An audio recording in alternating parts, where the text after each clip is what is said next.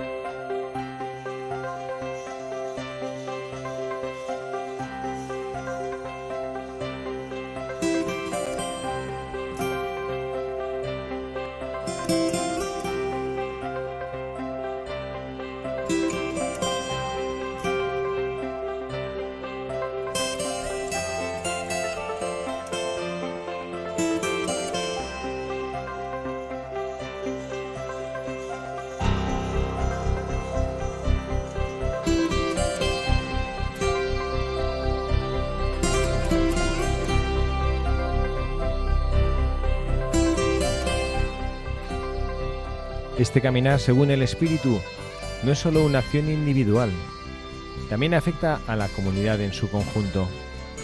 De hecho, construir la comunidad siguiendo el camino indicado por el apóstol es emocionante, pero arduo.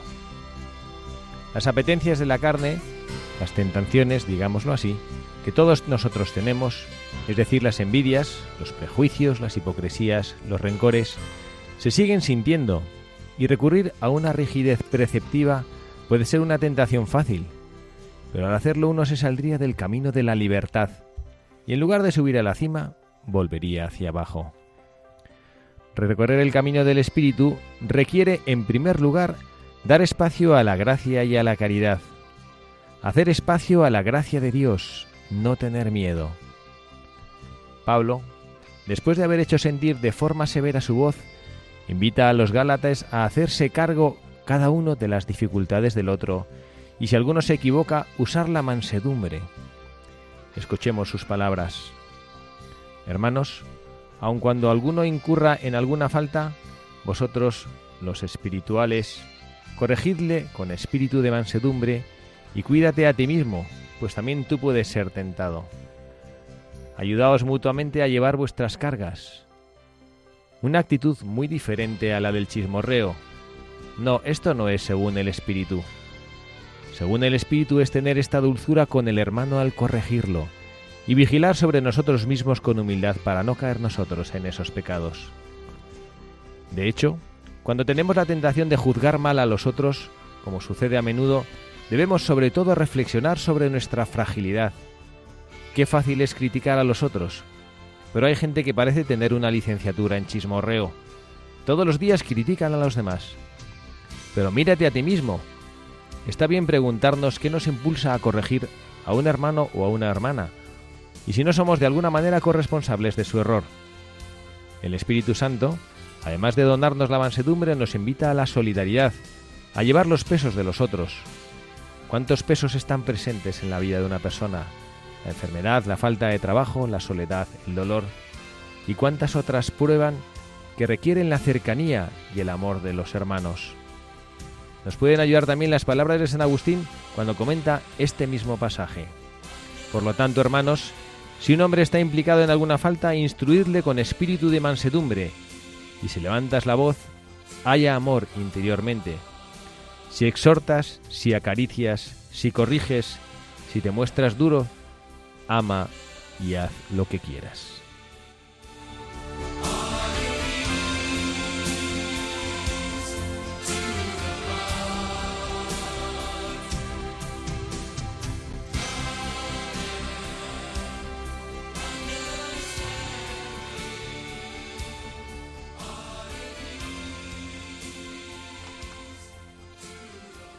Muy buenas tardes, queridos amigos, buscadores de la verdad, en esta nueva tarde de sábado. El padre Javier Cereceda, quien les habla. Estamos aquí encantados y dispuestos para pasar este ratito agradable en la radio de María, la casa de nuestra madre, junto a Carla Guzmán. Carla, muy buenas tardes. Muy buenas tardes, padre, y muy buenas tardes a todos nuestros queridos oyentes. Gracias por estar aquí con nosotros una tarde más. Nada, yo feliz para mí. Es un regalazo estar aquí con todos vosotros. Bueno, qué bien que estamos ya adquiriendo esta normalidad después de estos añitos que con todo el tema de Pedrito podías venir menos. ¿eh? Es una gozada que tengamos aquí el privilegio de tenerte habitualmente en nuestros estudios. Muchas gracias, Carla. Nada, entre la pandemia, Pedrito, digo, ay Dios mío, bendita vida ordinaria. Bendita vida ordinaria, sí, sí, que además, y lo digo yo siempre, esto ahí en la vida ordinaria es donde suceden las cosas más importantes. Por lo tanto, no hay que agobiarse eh, de que tengamos vida ordinaria. El tiempo litúrgico ahora en el que estamos viviendo, que es el tiempo ordinario, a mí me encanta. Los sacerdotes que rezamos la liturgia de las horas en el breviario encuentro yo himnos preciosos. Los salmos son los 150 de siempre, pero los himnos del tiempo ordinario también son preciosos. La vida ordinaria es donde pasan las cosas más importantes. Tenemos recuerdos de hechos, no, sé, tú seguramente de tu infancia tendrás recuerdos de algún viaje que habéis hecho, alguna cosa así extraordinaria yo me acuerdo cuando hace años te llevaste a tus niños ahí a Disneylandia, seguro que esto supone para ellos un hito en sus vidas, pero lo que realmente construye el edificio de nuestras vidas es la vida ordinaria. Eso es verdad. No, yo con la vuelta de Pedrito al cole, un poco de vida ordinaria, para mí ha sido el mayor regalazo y para él, ¿eh? Es verdad que él siempre, cuando estaba en el hospital, los médicos siempre le decían, y cuando salgas de aquí, ¿qué vas a querer? ¿Que te lleven tus padres de viaje? ¿O que, sabes, cómo vas a querer irte? A él le encantan los animales, y entonces soñaba con ir, le decían, ¿te querrás ir a África o lo que sea? Y decía, no, no, no, yo lo que quiero es volver al cole y hacer la vida normal de mis amigos. Sí. Efectivamente, porque la normalidad a la que estamos nosotros a veces tan acostumbrados y que tenemos que salir de la rutina, llegan las vacaciones y es verdad que es una necesidad cambiar un poquito de aire, ¿no? Pero cuando nosotros tenemos la pérdida de las cosas ordinarias, los vemos cuando hay personas que han tenido una lesión, no sé si alguno ha tenido una lesión deportiva, yo por ejemplo pienso cuando he tenido que tener el pie escayolado en mi juventud, que ya a mis 52 años ya poco deporte hago, y, y, uno volvía a valorar. Y caray, qué gozada cuando tenemos dos pies y te levantas de la cama y puedes caminar sin tener que recurrir a nada, ¿no? Bueno, pues vida ordinaria. Y como de ordinario, vamos a recordar, Carla, a nuestros oyentes cómo se pueden poner en contacto con el programa. Se pueden poner en contacto a través de nuestro correo electrónico, que es buscadores de la verdad y si ahora que llega el veranito se van de vacaciones y nos quieren mandar una postal o una carta, lo pueden hacer a la dirección de Paseo de Lanceros número 2, 28024, Madrid. Ahí estaremos dispuestos a escuchar lo que quieran compartir con nosotros para la mejor elaboración de nuestro programa. Y hoy vamos a hablar de un santo, yo estoy casi seguro que no hemos hablado de él en estos años de Radio María de Buscadores de la Verdad, que es un santo mm, probablemente de los más conocidos, San Antonio de Padua, un santo que normalmente el pobrecillo parece que solo recurrimos a él para cuando se nos ha perdido algo. ¿Tú no, tú no lo haces cuando se te pierde algo? ¿Le haces un Padre Nuestro a San Antonio? Siempre. Le tienes un poco aburrido, ¿no? De tantas peticiones. Bueno, pues no, y también se le pide cuando quieres aparcar y no encuentras sitio para aparcar. Pobrecillo, yo esto no se lo pido a San Antonio, lo de ah, no, no. yo también, perdón. Bueno, pues vamos a escuchar y vamos a conocer un poquito más de la vida de, este nuestro buscador del día de hoy, un santo increíble, bueno, como todos los santos, ¿no? Pero un santo con una vida preciosa y Carla nos va a compartir, nos va a leer algunas cosas de su vida que nos ayuden a conocerle un poquito mejor y a saber qué podemos aplicar y aprender en nuestra vida de él.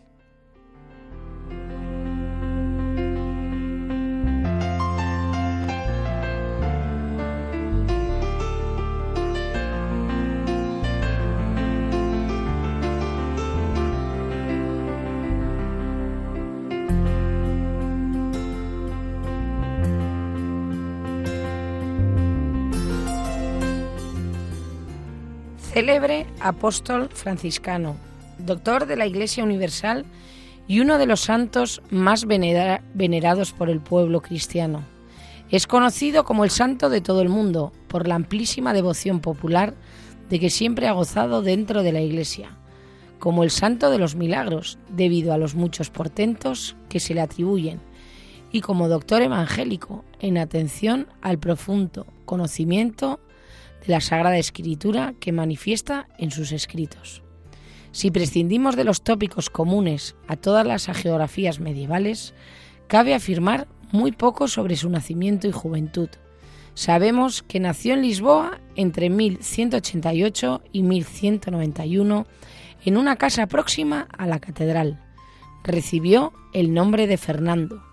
Sus padres pertenecían a la burguesía acomodada de la ciudad.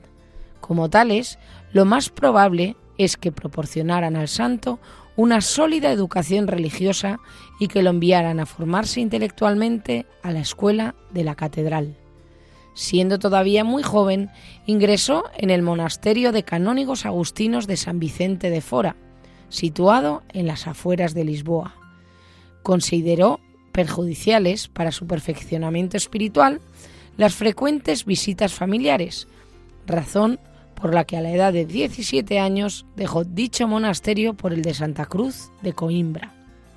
En uno y otro centro, probablemente de forma autodidacta, es donde debió adquirir los conocimientos escriturísticos que manifestaría más tarde. Entre mayo y noviembre de 1220, con la licencia de sus superiores, abandonó el monasterio de Coimbra para profesar en la naciente orden franciscana.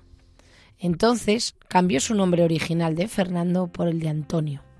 Su decisión obedeció al deseo de obtener el martirio, al igual que los promotomártires franciscanos de Marruecos de 1216, a quienes parece que conoció y asistió en el monasterio cuando a su paso por la península ibérica se hospedaron en él y cuyas reliquias pudo contemplar personalmente a su llegada a Coimbra.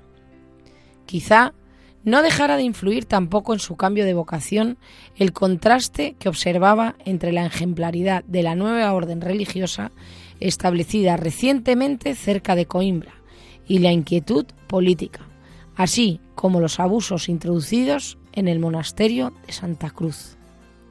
Deseoso del martirio, entre septiembre y octubre de 1220 se dirigió a Marruecos en compañía de otro franciscano, una prolongada enfermedad le obligó a abandonar Mauritania y reemprender viaje a Portugal.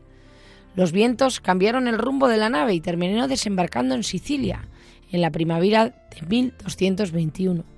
Como la mayor parte de los franciscanos de entonces, asistió al capítulo general de la orden celebrado en Asís el 30 de mayo de 1221.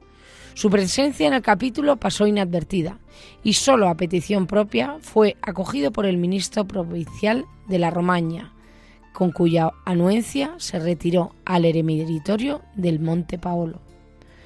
Probablemente en septiembre fue ordenado sacerdote en Forlí, descubriendo también en esta coyuntura su verdadera y relevante personalidad, al verse obligado a dirigir la palabra a los franciscanos y dominicos reunidos en un agape fraterno. A partir de este momento, el hasta entonces desconocido franciscano comenzó a revelarse cada vez más como un extraordinario apóstol. Seleccionado para este ministerio desde septiembre de 1221 hasta noviembre de 1223, recorrió la Romaña en todas las direcciones, enfrentándose públicamente con los herejes cátaros y patarinos. Las muchas conversiones obtenidas que le atribuyen sus biógrafos, así como la inexplicable confusión producida en los herejes, obedecieron fundamentalmente a su santidad personal, a sus dotes de persuasión y a su profunda preparación intelectual, especialmente escriturística. También parecen haber influido varios hechos extraordinarios que, como los acaecidos en Rimini, ofrecen serias probabilidades de autenticidad. A la vista de su preparación intelectual y de su fervor, el mismo San Francisco lo designó en 1223 como primer lector o profesor de teología en la orden, trasladándose para ello a Bolonia. El profesorado fue breve, porque en otoño de 1224 fija su residencia en Montpellier, respondiendo con ello al Papa Honorio III, que deseaba que se trasladasen a Francia los más fervorosos y cultos predicadores para atajar el alarmante desarrollo de la herejía valdense.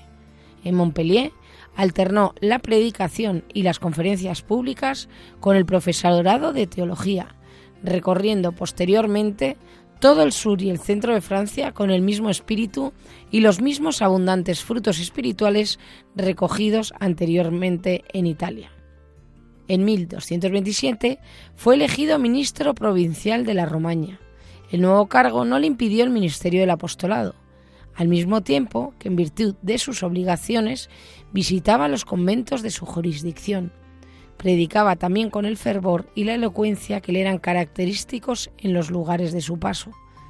Tras una cuaresma especialmente clamorosa predicada en Padua, parece ser que intervino activamente en el capítulo general de la Orden, reunido en Asís en mayo de 1230, en el que defendió los puros ideales de la Orden contra las desviaciones que comenzaban a apuntar. En este mismo capítulo fue relevado de su cargo de ministro provincial. Minado por la enfermedad, murió en el eremitorio de Arcela el 13 de junio de 1231, siendo sepultado algunos días más tarde en el convento de Padua. Ese mismo año fue canonizado por Gregorio IX, en atención a su indiscutible fama universal de santidad, pero no sin, sin, que antes se comprobase esta mediante una comisión cardenalicia nombrada al efecto. Su sepulcro en el que sólo se conserva la lengua, se encuentra en la Basílica de su nombre en Padua. La iglesia celebra su fiesta el 13 de junio y tanto los pintores como los escultores han cultivado abundantemente su iconografía, sobresaliendo entre las obras artísticas los varios lienzos de Murillo. Desde que Pío XII, mediante la bula exulta Lusitania Félix del 16 de enero de 1946, declaró a San Antonio doctor de la Iglesia Universal. Su figura ha ido adquiriendo una nueva perspectiva, sin perder su matiz de santo eminentemente popular al que acude el pueblo sencillo en busca de solución para todas sus necesidades, ha ido presentándose la cada vez mayor atención a la eficiencia de su apostolado y a la doctrina contenida en sus escritos.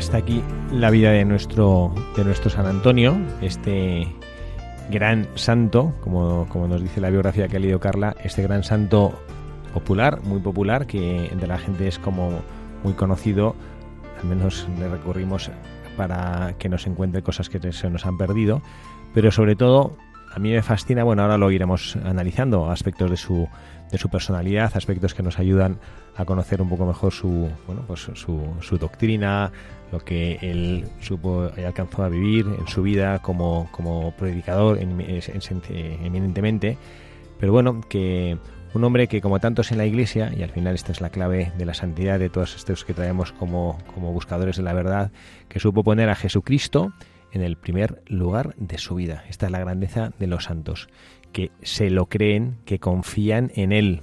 Yo estuve eh, comentado creo que ya en los micrófonos de, Radio María en alguna ocasión que estoy este último año disfrutando muchísimo de la lectura de un libro no reciente de Fray Justo Pérez de Urbel, que fue abad del monasterio del Valle de los Caídos, de los benedictinos, y en esa vida de Cristo que él escribe y que describe de una manera preciosa y que hace perfilar eh, la figura humana de Jesucristo y su cercanía con los apóstoles y el motivo por el cual él hacía las cosas.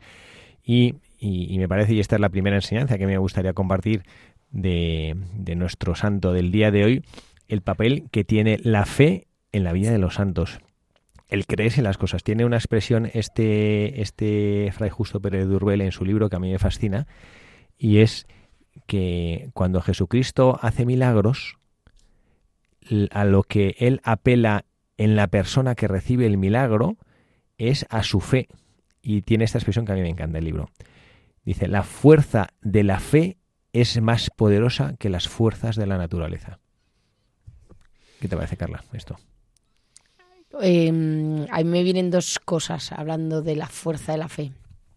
Una, eh, llevo como dándole vueltas desde hace como un mes que en una adoración, yo creo que ya no, sé si lo conté, em, era una adoración guiada y entonces él, eh, pues como que de repente leían pasajes de, del Evangelio y, de repente a mí me llamó muchísimo la atención eh, la, la frase de vete tu fe te ha salvado, ¿no? de la hemorroísa cuando toca el manto de, de, Jesucristo, que además él dice, ¿quién me ha tocado? Y nadie decía, entonces dice, ¿cómo sabes? Eh, ¿Cómo sabe que yo le tocaba? Decía, porque notaba una fuerza. Y eso eh, me vino mogollo súper poderoso a la cabeza porque justo eh, habíamos tenido, había sido la vuelta de Pedrito al cole y em, yo había escrito, eh, a mí me encanta escribir, y entonces había compartido con, con, con, mi familia o con todas aquellas personas que han seguido, nos han seguido en este peregrinar, pues eh, escribí unas líneas con una foto de Pedrito en la entrada del cole, ahí vestido con su uniforme encantado, con un sonrisón, y se lo, a través de una persona se lo hicieron llegar a la directora médica de, del hospital. Y la directora le a, esta persona que le había mandado para decir, mira qué fuerte que Pedrito ya ha vuelto al cole, la médico le contestó en un mensaje súper bonito que me lo hicieron llegar y ponía eso, ponía, este niño lo tenía todo en su contra, pero la fe y la confianza eh, en aceptar que pasara lo que pasara es lo que a él, lo que a Pedrito le ha curado. Y eso es verdad y ese, ¿no? Muchas veces queremos luchar contra nuestro futuro, luchar contra nuestra realidad. Eh, nos sentimos muchísimas muchas veces frustrados, impotentes. Pero si de verdad tuviésemos fe, fe verdadera, ¿no? Fe, no esa fe ciega, como digo yo, como de como el que, dices, ah, fe, mm, pero que en realidad estás pensando otra cosa no, una, fe farisaica. Sí, o de esas veces que, ¿sabes? Como que rezas, pero que en el fondo de tu corazón no lo estás creyendo. Pues eso es verdad. Y a mí es que esa frase, o sea, es como que resuena todo el rato en mi interior. Vete, tu fe te ha curado. Yo lo que veo de, San Antonio es eso, ¿no? Esta capacidad que, que, vemos a lo largo de su vida de poder vencer todas las dificultades, los altibajos que se le presentan, sí tiene un fundamento fuerte en esta fe. Y Jesucristo en el Evangelio así nos lo enseña. Dicen que en la historia que nos acabas de leer de, San Antonio, que él eh, anhelaba en su vida una vida nueva, donde para él la fe, y él la interpretaba como el abandono total en las manos de Dios, pudiera ser aquello en lo que él apoyase toda su vida. Fijaos qué bonita, qué bonita decisión o qué bonito propósito. Lograr que el abandono total en las manos de fe en las manos de Dios por la fe pudiera ser aquello en lo cual uno apoye su propia vida. Y él dice, y él en, digamos que se sintió atraído por la vida franciscana, nos lo ha contado Carla en la, en la historia que nos ha leído, porque él estaba en Coimbra y llegaron ahí a Coimbra las reliquias de los cinco misioneros franciscanos. Ellos habían, pues en tierra de los, eh, en tierra infiel habían sido ellos eh, martirizados y decapitados. Y entonces él, cuando vio que los franciscanos que traían los restos de sus hermanos venían, a él le llamó la atención cómo ellos vestían humildemente, cómo ellos estaban pues delgados por las privaciones de un largo viaje, pero que él, él veía que transmitían una fe ardiente, transmitían una fe ardiente, y esto es lo que les dejó, lo que a él le dejó fascinado del mundo de los franciscanos, de nuestros hermanos franciscanos, la pobreza y el amor fraterno simple que eran como, como bueno, pues como, como los ingredientes de, de la fe. ¿no? Y bueno, creo que esto es para nosotros una enseñanza que, que me gustaría que, que, la, que la cogiéramos en el corazón cada uno de nosotros, empezando por mí, ¿eh? que cada uno de nosotros acogiera esa fuerza de la fe que transforma la vida. Pero no es que lo diga yo, es que esto hay que leer la escritura y Jesucristo en el Evangelio haciendo lo demuestra. Carla nos ha leído nos ha recordado, perdón, el pasaje de la hemorroísa, cuando ella está ahí dudando, esta pobre mujer que tenía flujos de sangre desde hacía años, que era una mujer que había gastado todo su patrimonio en médicos, la cantidad de cosas que había probado, de hierbas, de productos, de, de que se había se habría ido a, sitios donde decían, pues bebes, tienes que ir ahí a tomar estas aguas, o tienes que tomar no sé qué cosas, o tienes, se había gastado toda su fortuna y decía que lo único que había hecho era empeorar. Y entonces ella en su corazón, habiendo escuchado a Jesucristo y viendo la fuerza que emanaba de su persona, ella se creyó. Porque es que ni siquiera se lo pidió.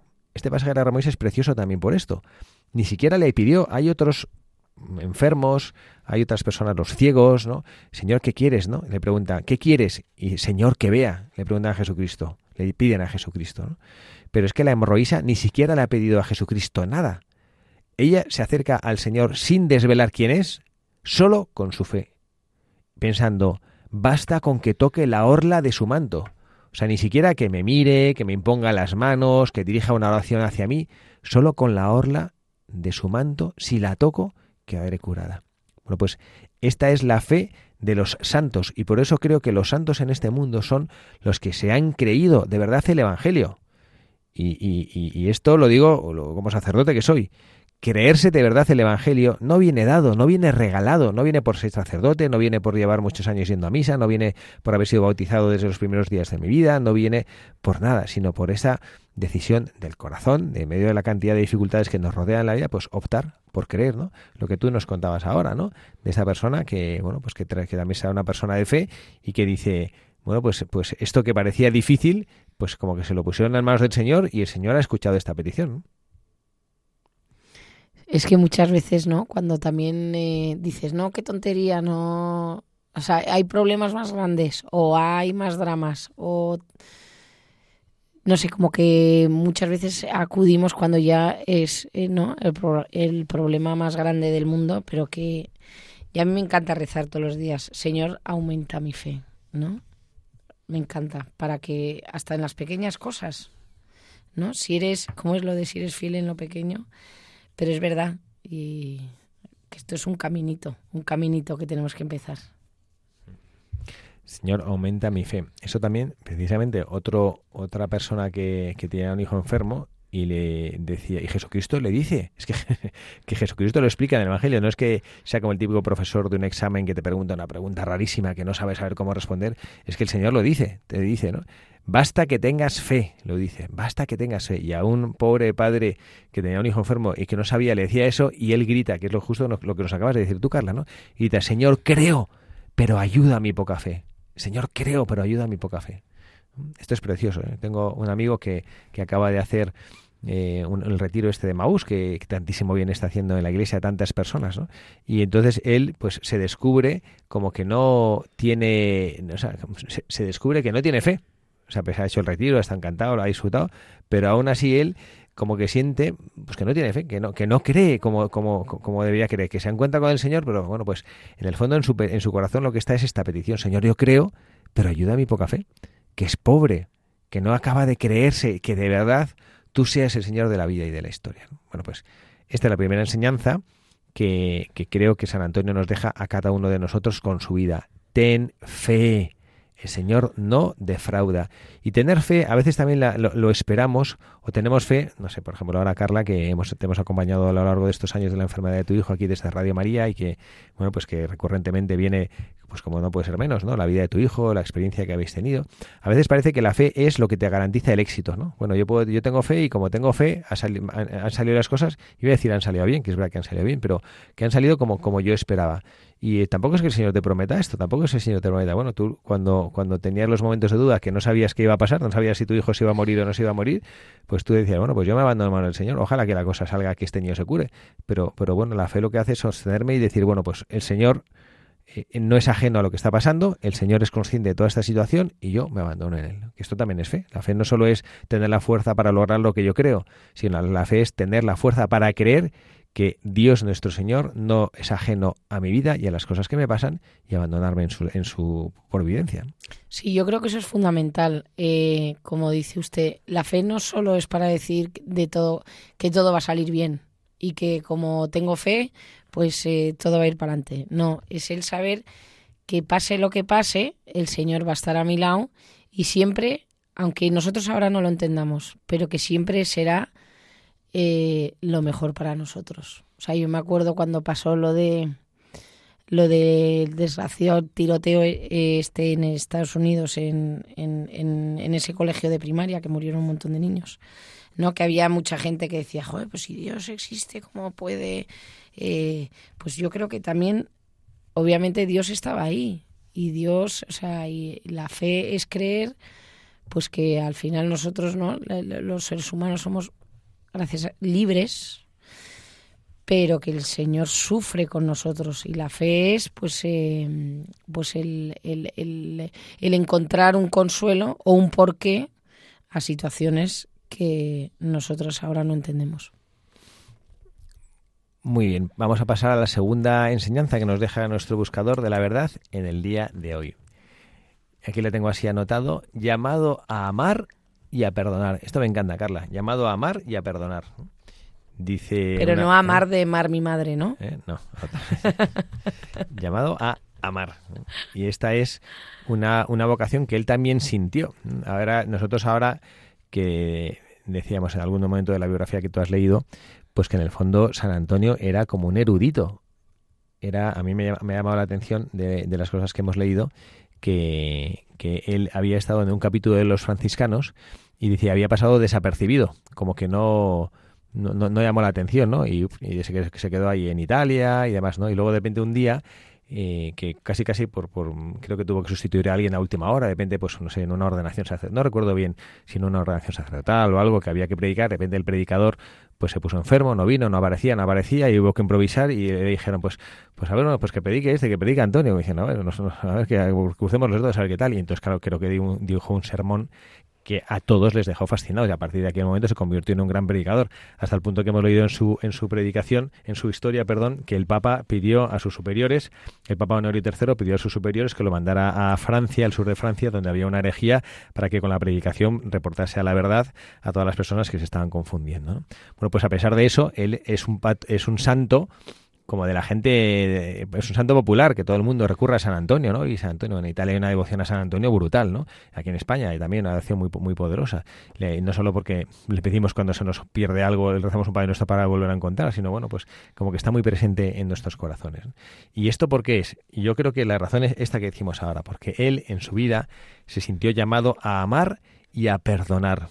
Dice, en sus biógrafos cuentan que, que su palabra era tan ardiente, que el amor que transmitía de su propio corazón en los sermones que predicaba hacía que las almas que le escuchaban acabaran con el corazón exultante, que les animaba a purificarse, que les animaba a vivir la humildad, a buscar vivir en la pureza, en la castidad. Y esa enseñanza, y que creo que es lo más grande y lo que y hace más genuina la enseñanza de los santos, se apoyaba sobre sus propias experiencias sobre su propia vida, sobre lo que él tenía en el corazón. No es que él enseñaba lo que le había pasado a él, no es que él predicaba sobre su propia vida, sino que lo que él predicaba, que era la verdad del Evangelio, la vida de Jesucristo, el mensaje de su Señor, se apoyaba en una vida coherente, en la propia experiencia de vida, en lo que él había experimentado en su relación personal con Jesucristo, a través del ejercicio de su oración, como práctica indispensable para poder obtener de Dios todas las gracias que necesitamos. Y por eso muchas personas, los ladrones, usureros, avaros, pecadores de todo tipo, eran invitados a la conversión. A veces nos pasa esto y el Papa Francisco de una manera muy acertada nos invita a esto cuando hablamos, cuando él habla y decía hay que ir a las periferias, ¿no? ¿Has escuchado esta, esta expresión del Papa? Que dice hay que ir a las periferias. ¿Qué significa esto? Pues lo que ya hacía San, San Antonio, que él iba a buscar a las personas alejadas. La periferia es una imagen, ¿no? Como que en el centro, en el corazón que está, pues la iglesia, donde vamos, pues eso, como los de toda la vida, los, los, cristianos tradicionales, ¿no? ¿Y quiénes están alejados o quiénes están lejos, como físicamente de la iglesia? Pues, pues las personas que viven en dificultad, los que viven, los matrimonios que viven en una situación irregular, las personas que viven en una situación de pecado que no saben salir de ella. Y bueno, pues el amor que transmitía Jesucristo con su persona, con su mirada, con su palabra, el amor, este que también su madre sabía recoger, la Santísima Virgen María, que estamos en Radio María, en la radio de Nuestra Señora, que ella nos enseñaba también, nos enseña desde toda su vida cuando aceptó ser nuestra madre, nos enseña también a acoger a los miserables. Yo recuerdo en la imagen de la película de la Pasión de Mel Gibson, cuando Pedro ha salido de negar a su Señor y se encuentra saliendo del Sanderín a la Santísima Virgen María y, le mira y se pone a llorar y madre le he traicionado y la Virgen María aún así ya todavía le acoge y le abraza y él como que no se siente digno de ese abrazo de María y sale corriendo, ¿no? Bueno, pues el amor de Dios es tan grande que nosotros no estamos excluidos de él. El pecado es verdad que nos aleja y nos hace indignos de tener la gracia del Señor en nuestros corazones, pero es que Él mismo nos ha dado la medicina para poder recurrir esa gracia.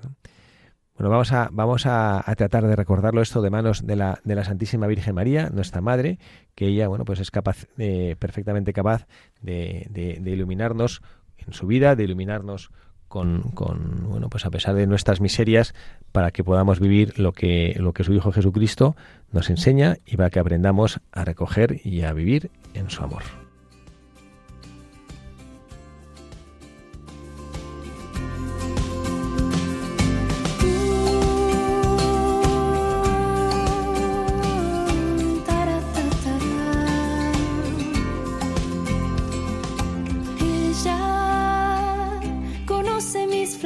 Así mi pobre corazón y aún así me llama estrella que guía la tormenta y apaga el temor. Nos llena de su gracia, solo un paso debo dar. Si con ella quiero estar, no me soltaré jamás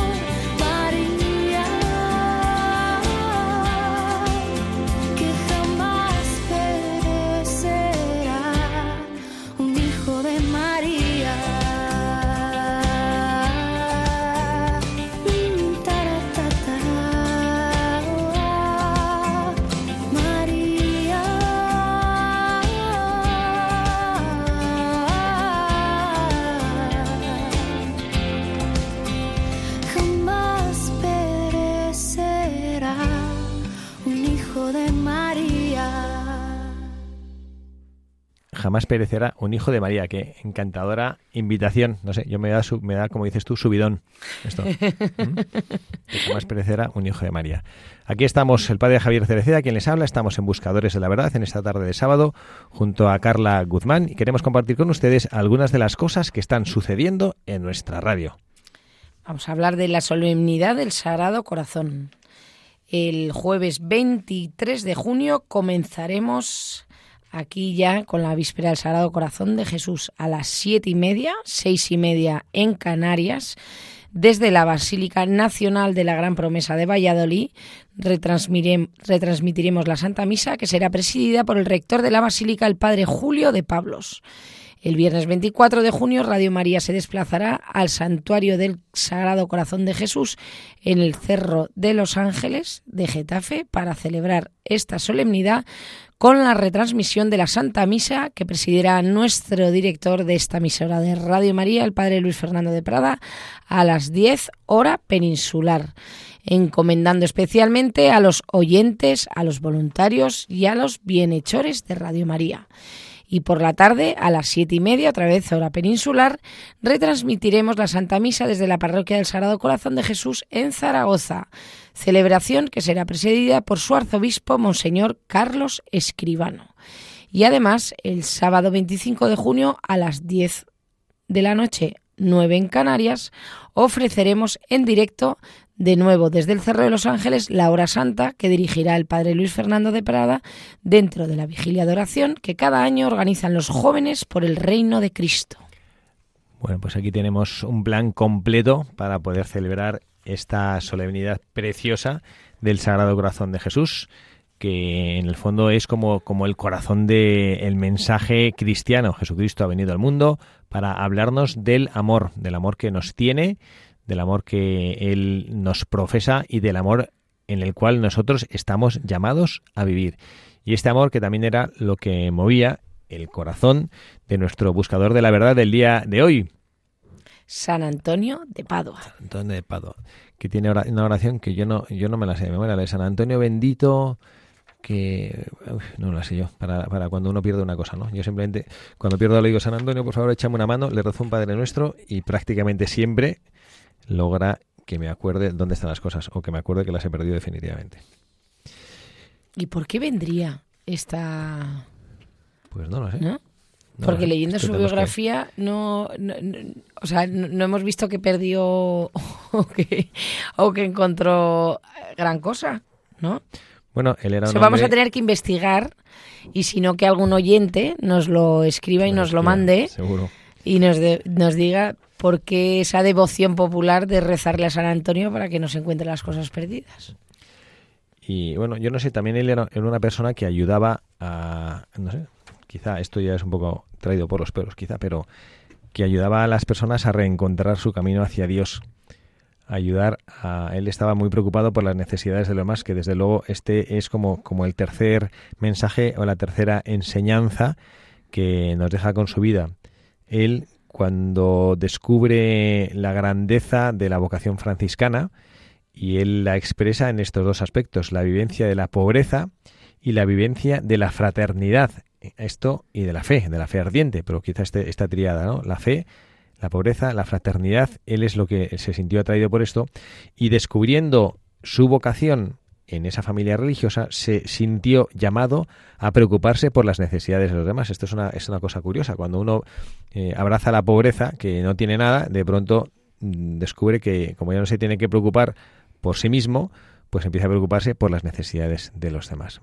Y, y desde el día que él abrazó esta vocación, él encuentra que en su corazón nace el deseo de abrazar la vida de las personas miserables que vivían a su alrededor. Miserables podía ser por la miseria moral en las cuales vivían, y las personas que viven en la miseria moral a veces es mucho más fácil encontrar quienes desean, quienes anhelan abandonar esa miseria y, también quienes vivían en una miseria material de, de grandes necesidades. Y él, bueno, pues Antonio como que vio y que el Señor le propuso y el Señor le, le alcanzó la visión de que él lo que quería para su hijo Antonio era poder contar con un sacerdote, un gran predicador, pero una persona que se preocupase por las necesidades de los demás. Yo no sé a ti, Carla, si seguro que sí. Además, bueno, yo creo que tú eres un poco también así, pero la gracia que supone para la vida de alguien encontrarte con un amigo que se preocupa por ti, de tus necesidades, que sale al encuentro de lo que a ti te hace falta. Hombre, yo creo que eso es eh, maravilloso, ¿no? Lo de eh, la amistad. O sea, yo, yo, o sea, siempre digo la familia lo primero, obviamente, pero quien tiene un amigo tiene un tesoro. Y el saberte querido, ¿no? Eh, amado, o sea, de amor, mm, no de, de novio, de marido, mujer, sino querido, o sea, saberte, ¿no? Que, que, que, te quieren, que te escuchan, o cuando tienes un problema, saber a quién acudir. Buah, yo creo que es un regalazo. de, ¿no? Todos experimentamos en esta vida pues que has tenido eh, un problema en el trabajo, que te han echado, o pues desgraciadamente se te muere el padre, la madre, o un hermano o algo, ¿no? Como es esos amigos que son los que te sostienen, que te calman, que... ¿No? Además, ¿no había una canción súper bonita? em, Estaba pensando lo mismo. la, la de, ¿no? El de, la del amigo de... Yo no me acuerdo cómo era, pero me viene la frase, el que encuentra a un amigo encuentra un tesoro y yo te he encontrado a ti. Sí, Algo así, no me acuerdo bien cómo era la letra.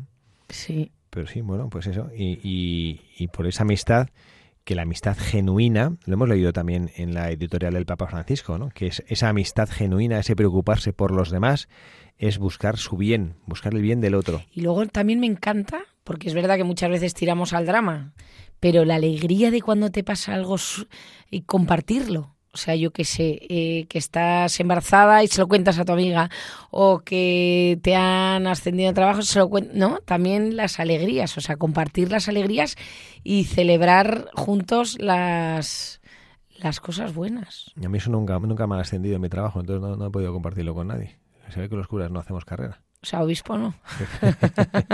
Pobre los obispos, es un ascenso entre comillas, lo que es es un ascenso en el camino del Calvario, porque nuestros pobres obispos, que hay que rezar por ellos, ¿eh? ojalá que, que les dediquemos más oraciones cada día, porque qué gran responsabilidad y qué gran peso y qué gratitud deberíamos experimentar hacia ellos. Desde aquí, de verdad, una oración especial hacia nuestro cardenal y arzobispo de Madrid, don Carlos Osoro, que he tenido la inmensa suerte de conocerle personalmente y, y somos unos auténticos privilegiados en Madrid de tener un pastor como él, que aunque le veamos como distante, porque es verdad que él, o sea, por su cargo, eh, ¿no? Pero que luego cómo se preocupa una a una por cada, cada alma de su No, pero eso no, sí, eso no es muy cercano. es No, que pero que me refiero, es como cuando piensas en el rey de España, que el rey no va caminando por la calle y te da la mano, porque está en... Sí. ¿Sabes Bueno, lo que quiero dices- decir? Dice ese cardenal Osoro que, que es un cardenal que porque estu- que somos aquí, aquí estamos en Madrid, donde está la emisora, pero todos los obispos, yo desde luego he tenido la suerte de conocer a varios por mi trabajo también eh, aquí en Madrid, en Valencia, en Sevilla, en Barcelona, obispos auxiliares, el, en el Oviedo, el bueno, no sé, muchos obispos y la verdad es que es una gozada y los pobres es gente tan no sé, tan sacrificada. Yo a veces, a mí me duele tanto cuando salen cosas o, critican a los obispos, digo, estos pobres que son personas igual, se equivocarán, harán cosas que no, no son acertadas. Pero bueno, son hermanos nuestros que han asumido, esto lo, lo llamamos así en la iglesia, el servicio de la autoridad. El servicio de la autoridad, no, no que es que yo quiero mandar, no, no. Ad- Adquieren el servicio de la autoridad y de ser pastores, de, que tienen la plenitud de- del sacerdocio, los obispos. Bueno, pues por ellos, si hay alguno que nos está escuchando, gracias por haber dicho que sí al Señor y gracias por aceptar este es la, la carga de servir a todos los hermanos de la diócesis que tienen encomendada. Y que cuenten con nuestras oraciones. Eso. Y luego tenemos, bueno, tenemos todavía un poquito de tiempo para seguir analizando. Hay más cosas que me hubiera gustado decir de San Antonio, pero bueno, tengo aquí anotado uno que no sé, que a lo mejor no tiene mucho que ver con lo que hemos venido hablando hasta ahora, pero sí me parece interesante comentarlo. El compromiso, eso lo dice uno de sus biógrafos, Vivia, el compromiso de conocer a fondo la fe católica. Tú fíjate. Esto creo que lo hemos hablado alguna vez también, hablando de nuestros buscadores. El compromiso. ¿Tú, tú experimentas el compromiso de conocer la fe católica? O sea, tú lo experimentas como si fuera una cosa que yo debería hacer. No, pero sobre eso me encantaría hablar. no, me refiero que muchas veces lo hemos comentado aquí en, en la radio, ¿no? Que cuando eres pequeño, pues vas al cole con tus catequesis, luego te preparas a la confirmación.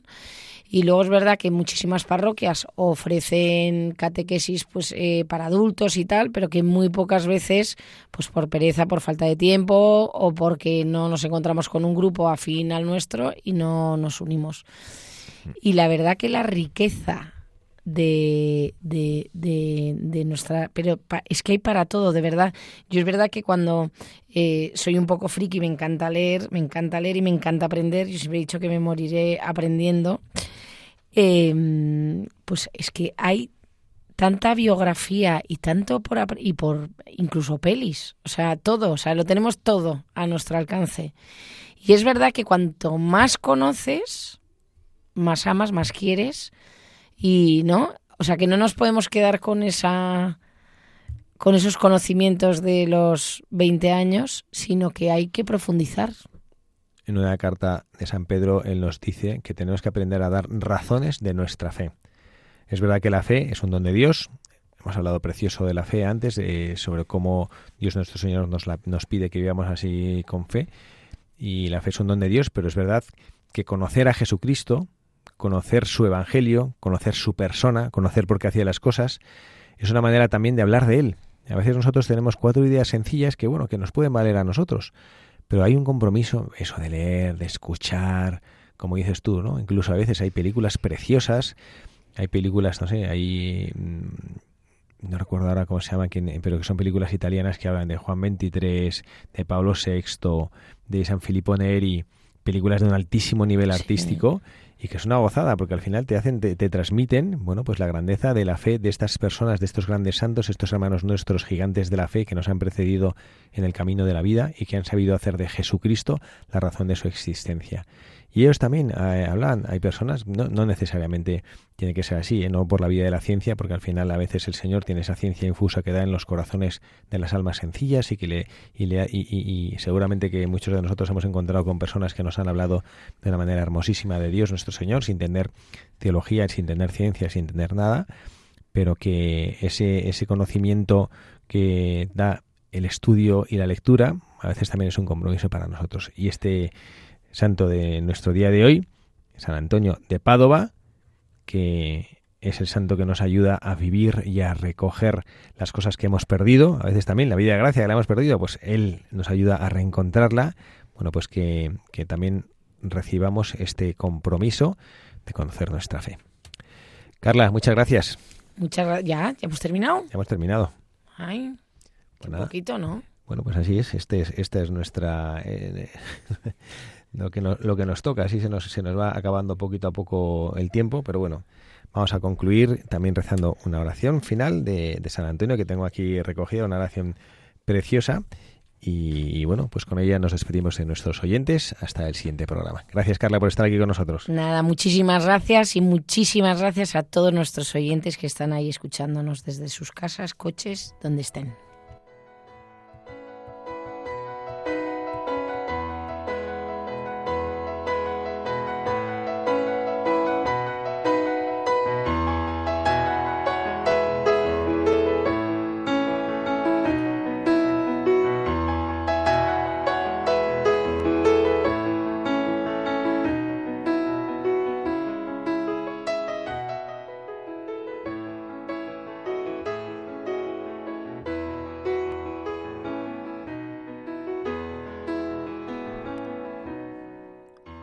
Admirable y esclarecido protector mío, San Antonio de Padua. Siempre he tenido grandísima confianza en que me habéis de ayudar en todas mis necesidades, rogando por mí al Señor a quien servisteis, a la Virgen Santísima a quien amasteis, y al Divino Niño Jesús que tantos favores os hizo. Rogadles por mí, para que por vuestra poderosa intercesión me concedan lo que pido.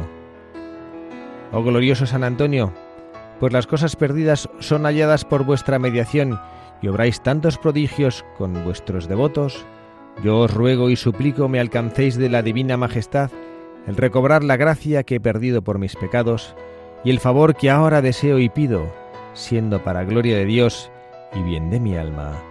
Amén.